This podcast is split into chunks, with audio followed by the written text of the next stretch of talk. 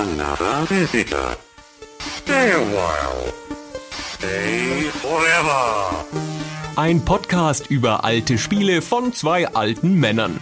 Stay Forever mit Gunnar Lott und Christian Schmidt.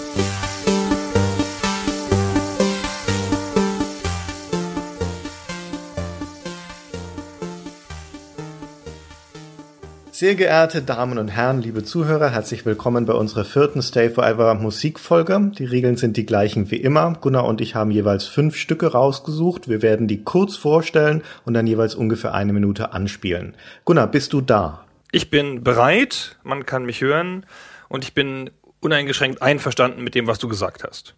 Noch. Okay, gut, dann kannst du dich jetzt gleich wieder zurücklehnen und die Klappe halten, weil ich fange an. Ich dachte, wir beginnen mal mit was Fröhlichem, was Lockeren, Leichten. Deswegen habe ich mir als erstes das Worms World Party Thema rausgesucht. Und der erste Frage ist schon, sagt man eigentlich Worms oder sagt man Worms? Entschuldigung. Ich dachte, wir fangen mit was Leichtem an. Das ist ja, Ja. schon eine schwere Frage jetzt. Genau, genau, so viel zum Leichten, so viel zum Fröhlichen, das wird schon traurig. Also in Irland und England sagt man Worms. In Amerika sagt Das wird wohl Worms. richtig sein. Was die Amerikaner sagen, interessiert mich nicht. Kann sich jeder jetzt raussuchen, was er möchte. Ich werde jetzt einfach Worms weiter sagen. Jedenfalls ist das eine von den Spieleserien, die ein Signaturthema haben, ein musikalisches Thema, das immer wiederkehrt, seit dem ersten Teil. Und ich habe mir rausgesucht den vierten Teil, Worms World Party, der ist 2001 erschienen und auch dort wird dieses Thema aufgegriffen. Und wie der Name World Party schon sagt, ist die große Neuerung von diesem Teil zum einen, dass man sich jetzt auch übers Internet verbinden konnte damals, Netzwerk und Internet miteinander spielen, also nicht nur vor einem PC oder mit einem Modem. Und dann haben sie auch noch dieses Thema der unterschiedlichen Nationalitäten aufgegriffen. Die Hühner haben, ähm, die, die Würmer haben also Cowboyhüter auf. Entschuldigung. Habe ich Hühner gesagt? Ja, du hast Hühner gesagt. Ich meinte Osterhasen. ja. Die Osterhasen. Würmer. Es liegt aber auch nah. Ich meine, was essen Hühner, ne? Und umgekehrt, was essen Würmer, wenn die Hühner tot sind? Es ist alles ein Kreislauf. Egal. Die Würmer jedenfalls haben unterschiedliche Hüte auf und Klamotten an, glaube ich, und sowas. Ist ja auch wurscht. Jedenfalls gibt's unterschiedliche Nationalitäten. Es ist diese große Weltparty. Und das Intro-Thema von diesem Spiel greift genau diesen Gedanken der Nationalitäten auf. Und setzt das in einer sehr fröhlichen, spritzigen Art und Weise um. Der Komponist war Björn Lynn, der auch das Originalthema sich ausgedacht hat. Und so klingt das Ganze.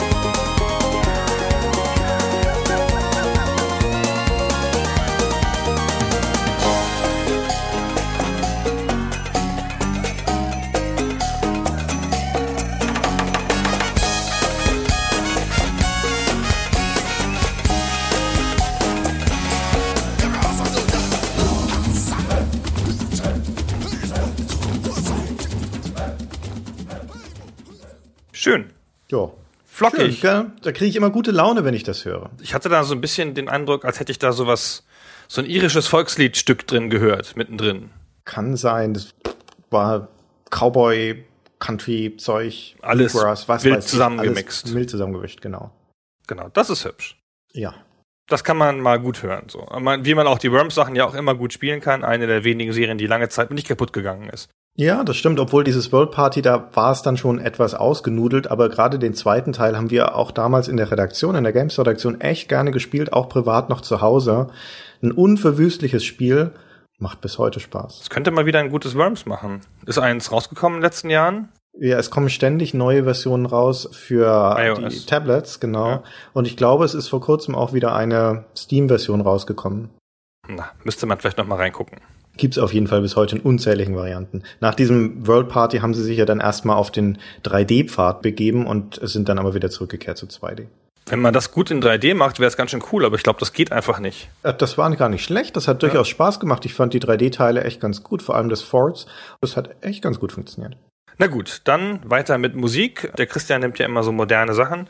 Gehen wir mal ein bisschen weiter zurück, obwohl so weit ist es auch nicht. Die gloriosen Bitmap Brothers, ein Team von Spieleentwicklern, die immer einen Platz in meinem Herzen haben, obwohl ich weiß nicht so richtig so, ich habe nicht jedes Spiel geliebt, aber alle Spiele hatten so was ganz eigenes.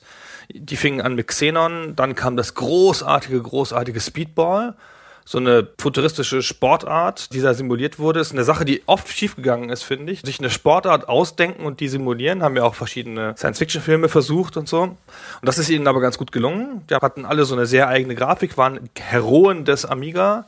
Mhm. Die Bitmap Brothers, große Spiele wie Chaos Engine, haben alle so coole, in die Zeit passende Soundtracks gehabt.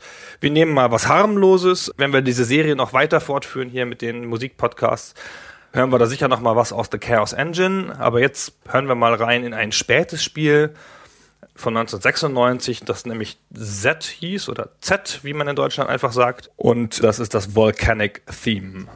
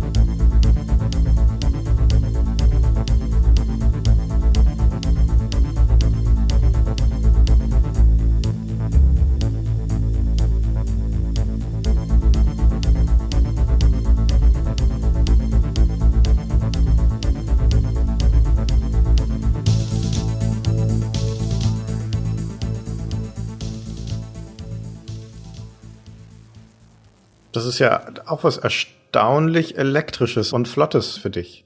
Meinen bizarren Musikgeschmack meinst du? Für deine Verhältnisse, für deine gesetzte Altherrenverhältnisse ist es doch, ist es ja schon richtig gentreibend, dieser Titel. Weißt du, was ich gedacht habe, bevor wir diese Folge angefangen haben? Das Schöne ist ja, diese Folge hat ja nicht so richtig ein Thema, außerdem, dass es halt Musik ist. Ja, das ist doch Und ein gutes ich habe gedacht, der Christian, der nimmt bestimmt wieder was mit Western. Und der nimmt bestimmt auch wieder was von LucasArt.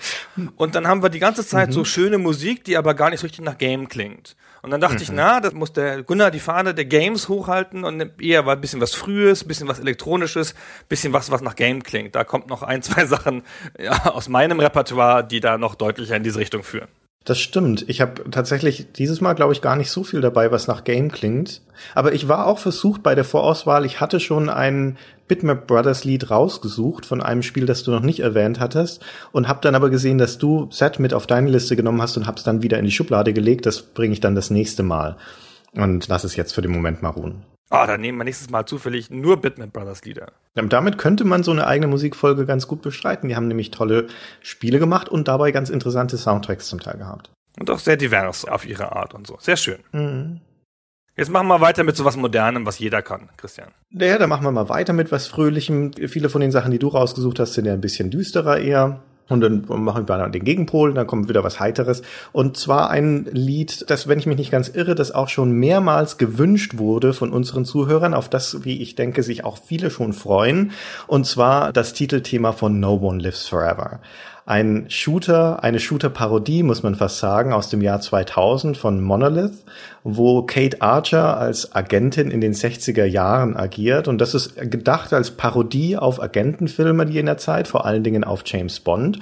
Und wie sich das gehört, für gerade die James Bond-Filme, gehört da natürlich auch ein fetziges Titellied dazu, das genauso heißt wie der Film selbst oder in diesem Fall das Spiel. Und wo also auch dieser Titel gesungen wird. No One Lives Forever heißt das Spiel und entsprechend heißt auch das Lied No One Lives Forever, beziehungsweise die Refrainzeile. Und auch um das Jahr 2000, auch wenn das jetzt schon CD-Audio ist und ein ganz professionell produziertes Lied, war es noch nicht so gewöhnlich auf dem PC, dass man Lieder hatte, in denen gesungen wurde. Insbesondere eigenkomponierte Lieder für den PC, in dem gesungen wurde. Also du hast natürlich lizenzierte Lieder in den ganzen Rennspielen und was weiß ich alles, ne, lizenzierte Songs. Aber das ist ja ein originales Lied für ein PC-Spiel. Auch das macht echt gute Laune und so klingt's.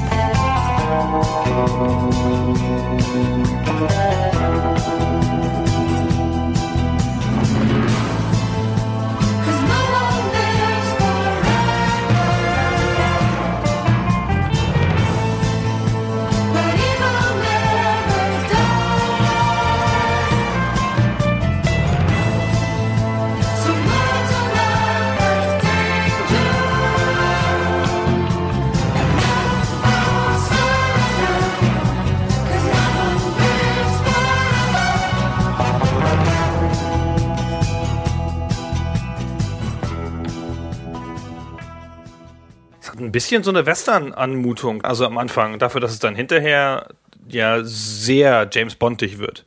Ja, das sind halt die Swinging Sixties und das hat so ein bisschen eine swingige Anmutung, finde ich. Western, hm, so richtig treffend ist das, glaube ich, nicht.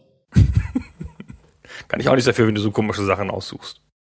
Gut, dann gehen wir noch mal richtig ein Stück zurück in die Vergangenheit. Wir hören ein Stück von Mark Cooksey. Das ist entstanden für das Spiel Ghosts and Goblins.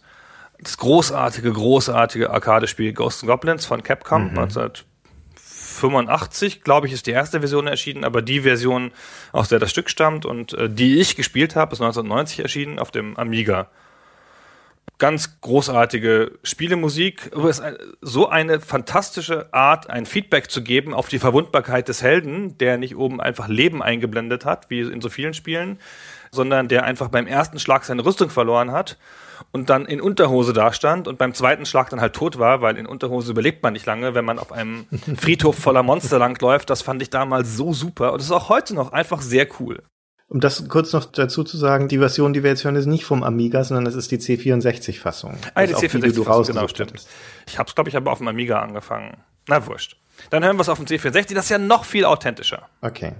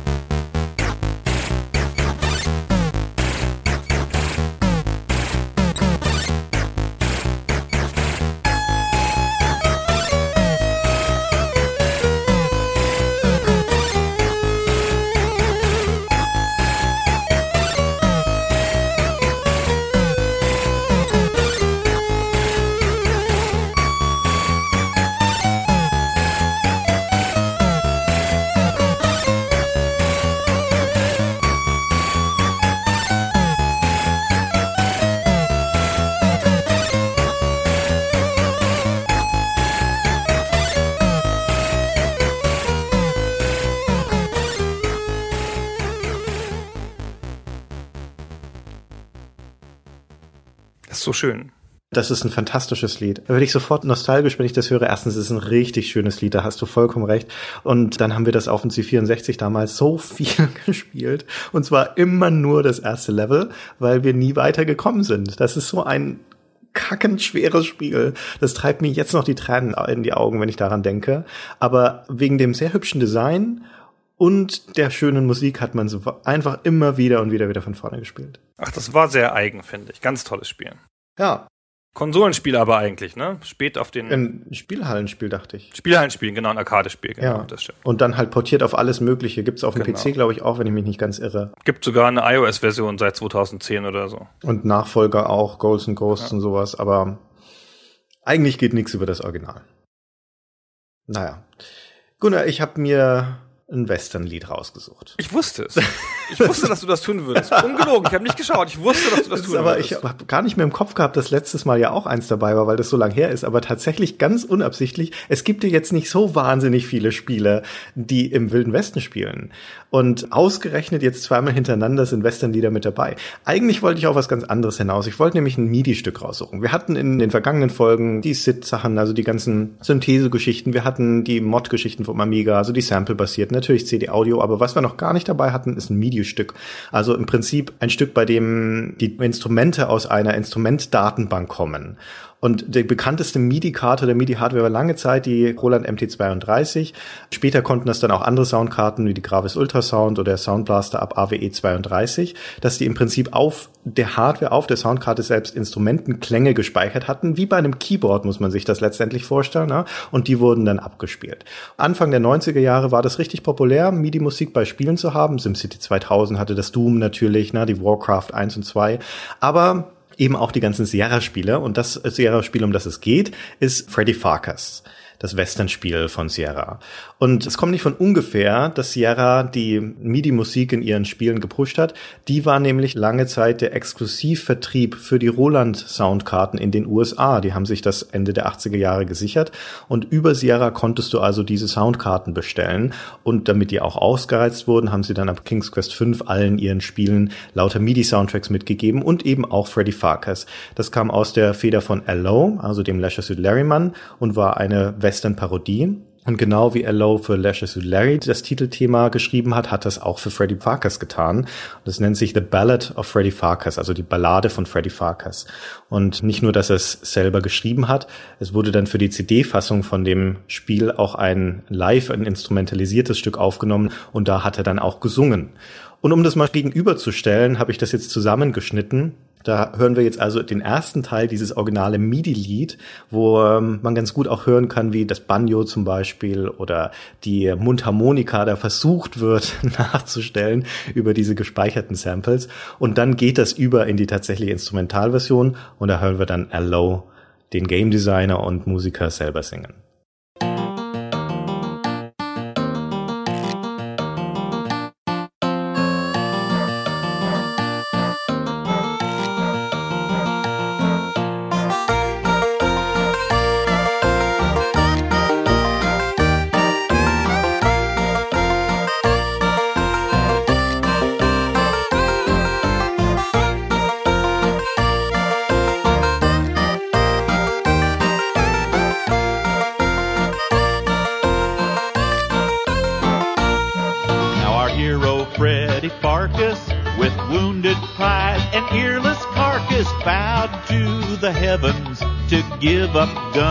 He'd be better off, he reckoned, with a lifelong dream that always beckoned pestles, not pistols, and pharmacology. Farkas, Freddy Farkas highest score on his SAT. Freddy Farkas. Freddy Farkas. Five year college degree. Ach, das ist schön. Auch ein gute Launenlied. Ja. Ne? Ich sorge für gute Stimmung mit meinen Songs. Ach, der L.O., der ist so nett. Ja. Der Das ist schön. der ist Jetzt machen wir was ganz anderes, totales Kontrastprogramm. Wir hätten die Reihenfolge ändern sollen. Machen wir aber trotzdem nicht, ist alles wurscht, muss man halt durch. Ich rede einfach ein bisschen länger, damit man sich wieder die Ohren frei machen kann von dem L.O.-Gesang. Ich habe ja eine Schwäche für schlechte Fantasy-Musik. Womit ich jetzt nicht sagen will, dass das Stück schlecht ist, was jetzt kommt, aber alle hassen Jeremy Soule, der so viel Musik für die Skyrim und Daggerfall und so gemacht hat und so. Und ich habe da so ein, für das Orchestrale, da habe ich so eine Schwäche für in den Spielen. Das kommt alles daher, dass ich früher in den 80ern immer den Conan-Soundtrack gehört habe, wenn wir Rollenspiele gemacht haben. Und jetzt hören wir mal was Deutsches mal wieder, machen wir auch nicht so oft. Aus dem großartigen Gothic und aus dem großartigen Gothic 1 Soundtrack von Kai Rosenkranz eher ein unbekanntes Stück, das Stück Nightwatch. Und also um das richtig zu hören, muss man jetzt kurz die Augen schließen, wenn die Musik beginnt und sich vorstellen, man sei nachts draußen.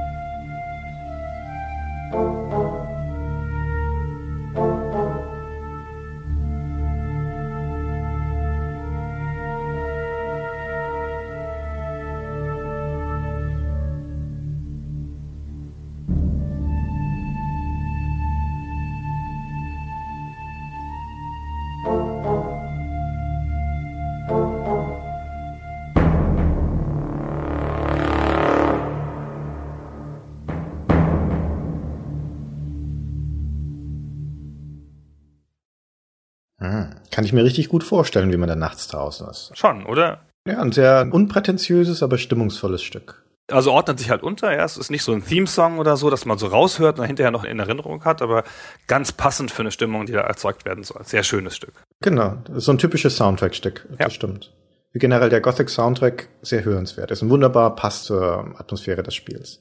Ich war später dann mal, als sie für den dritten Teil ein echtes Orchester angeheuert haben und in Bochum dann, ich glaube sogar mit den dortigen Symphonikern oder Philharmonikern das aufgenommen haben, war ich dann mit dabei als Berichterstatter mit Kai damals und da haben die das also live eingespielt.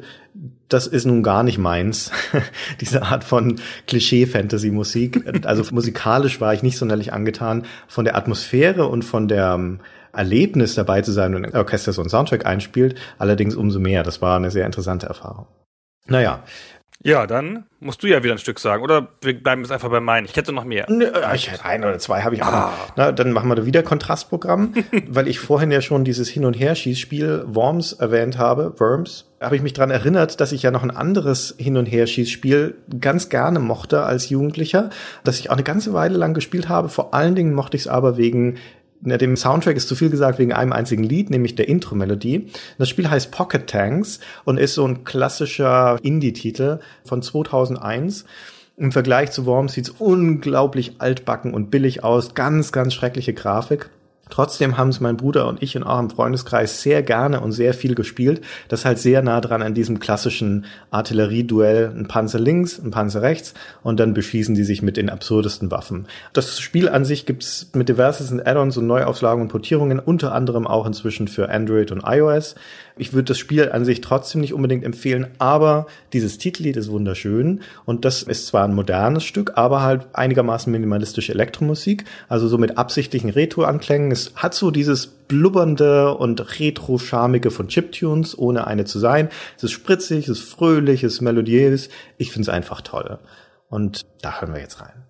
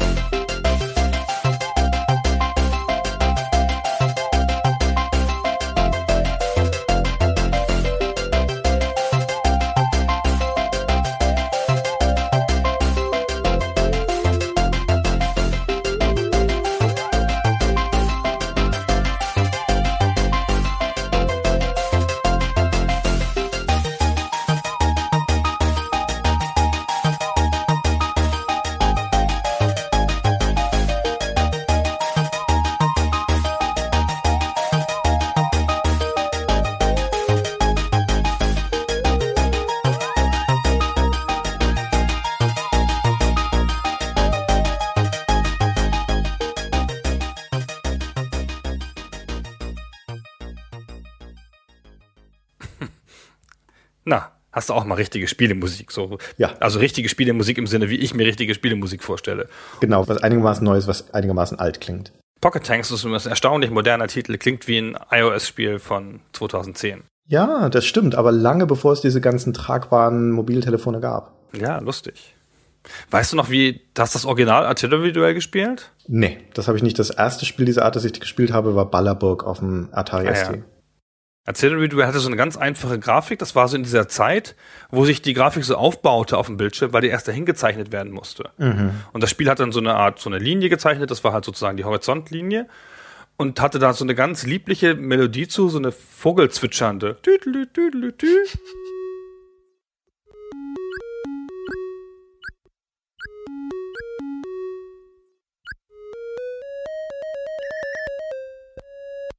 Und dann baut sich das so auf und Landschaft und dann kamen die Bäume und dann hinterher Badabam. Und dann kamen die beiden Panzer. Ach, das war toll. Auf was war das für eine Plattform? Auf dem VCS? Auf dem oder? C64. Auf dem C64, Ja, ich. ja, okay. Ja, ja, oder, oder auf dem VC20, aber ich glaube auf dem C64. Okay. aha. Nee, habe ich nicht gespielt. Schade eigentlich. Ja, wirklich, war ein cooles Spiel. Naja. Aber wurscht, die sind ja. Du hast sicher noch was. Ja, genau. Jetzt kommen wir mal zu was, wie du sagen würdest, wenn das nicht falsch verwendet wäre, ikonischem. Also ein richtig. Sagst du so doch genauso oft.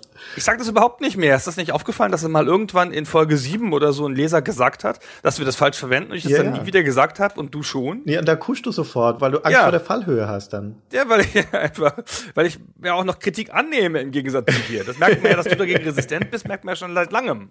Der Sprache ist was Lebendiges, ne? Dann, dann machen wir uns unsere Bedeutung halt selbst. Ja, genau, das geht ja auch immer. So, jetzt habe ich mal einen Song, also ein Stück mit Gesang, was ja auch immer sehr schön ist. Ich sag gar nicht viel dazu, sag hinterher noch kurz was. Ich rezitiere nur kurz ein paar Textzeilen.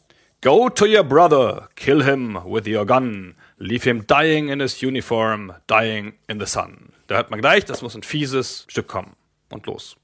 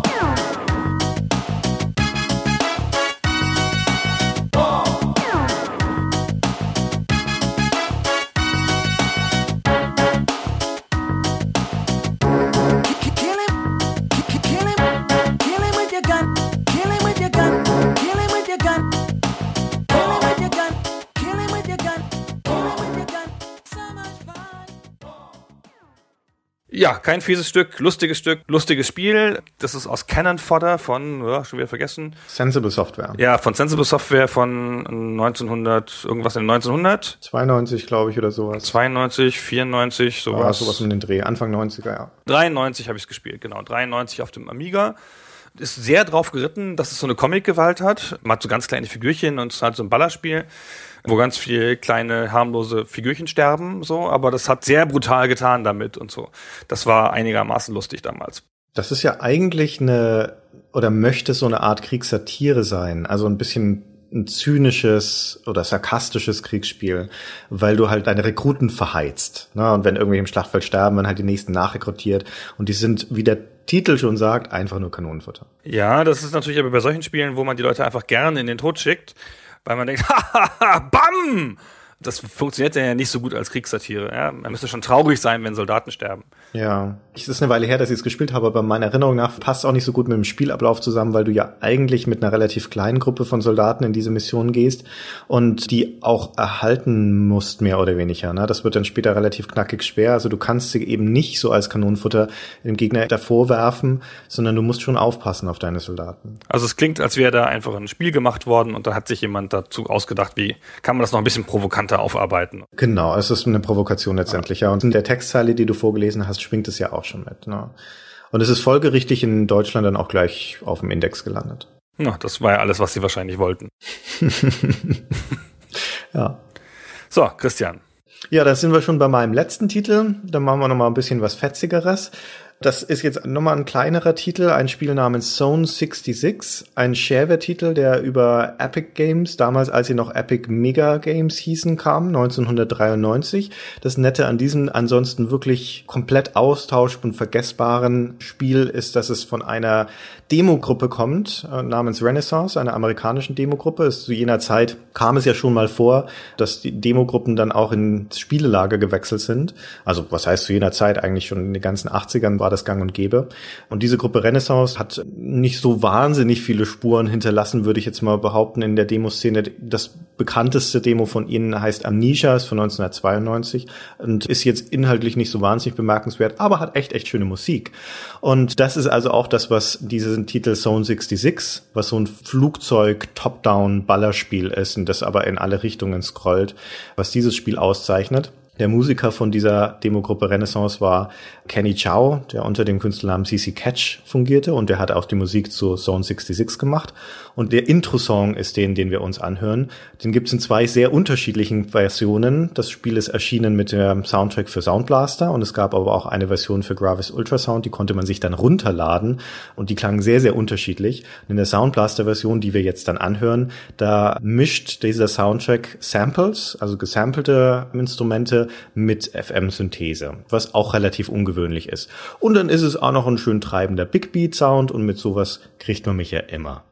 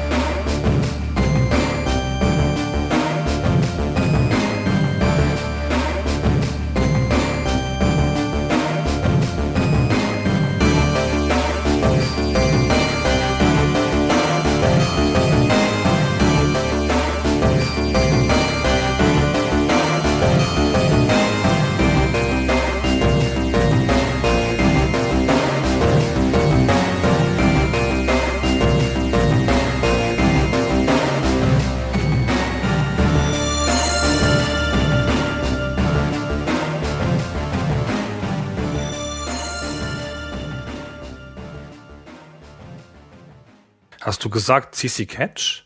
Ja, CC Catch. Das ist der gleiche Name wie diese Eurodisco-Sängerin? Ja, bestimmt, vermutlich absichtlich, aber das ist nicht die gleiche.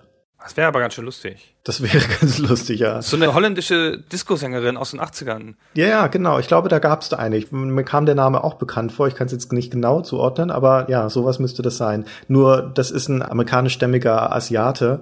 Also ich glaube nicht, dass es eine holländische Disco-Sängerin ist. Das weißt du nicht. Oder dass sie deckungsgleich sind, sagen wir mal so. Ah, okay. Na gut.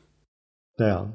Ja, das war's jetzt schon von meiner Seite. Das war Ja, schon mein Abschlusslied. ja. Jetzt bist du dran mit deinem Abschlusslied. Genau, jetzt machen wir mal ein richtiges Outro, weil wir hören jeden der normalen Podcasts auf mit einem kleinen Musikstück, nämlich mit einem Ausschnitt aus dem Sid von Great Gianna Sisters. Ne, das alte Spiel von Rainbow Arts. Der Komponist ist Chris Hülsbeck, der uns das ausdrücklich erlaubt hat, das zu tun, was sehr nett war von ihm.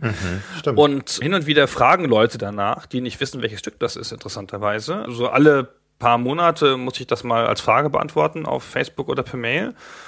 Und jetzt dachte ich, es ist ein bisschen komisch, dass wir schon drei, vier Musikfolgen gemacht haben, aber von Chris Hülsbeck war noch nichts dabei, obwohl wir den ja immer sozusagen im Hintergrund laufen haben. Und jetzt dachte ich, jetzt hören wir einfach mal das Stück, was sonst das Outro bildet, vom Podcast einfach ein bisschen länger, auch als Outro für diese Folge, also aus Great Gianna Sisters von Chris Hülsbeck und verabschieden uns damit auch schon. Genau, und vor allem hört man dann, wenn man das jetzt in Gänze hört, das Stück auch ganz gut, dass unser Intro und unser Outro das gleiche Stück sind, weil die Leute ja auch immer annehmen, dass das zwei unterschiedliche Lieder sind, aber nein, das stammt beides aus dem gleichen Stück. Und damit, wie du schon sagtest, hören wir jetzt auf und wünschen viel Vergnügen beim Hören und bis zum nächsten Mal. Tschüss. Tschüss.